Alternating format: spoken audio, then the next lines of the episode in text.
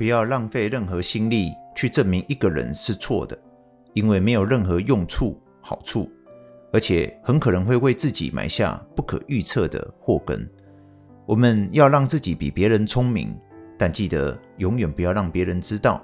因为很危险。有时候，对于别人的错误，我们并不是那么在意，我们真正关心的是想要证明自己是对的，证明自己比别人厉害。就是这样的起心动念，总是带给我们与别人潜藏着矛盾与冲突，因为没有人想输，尤其是从我们的嘴里讲出口。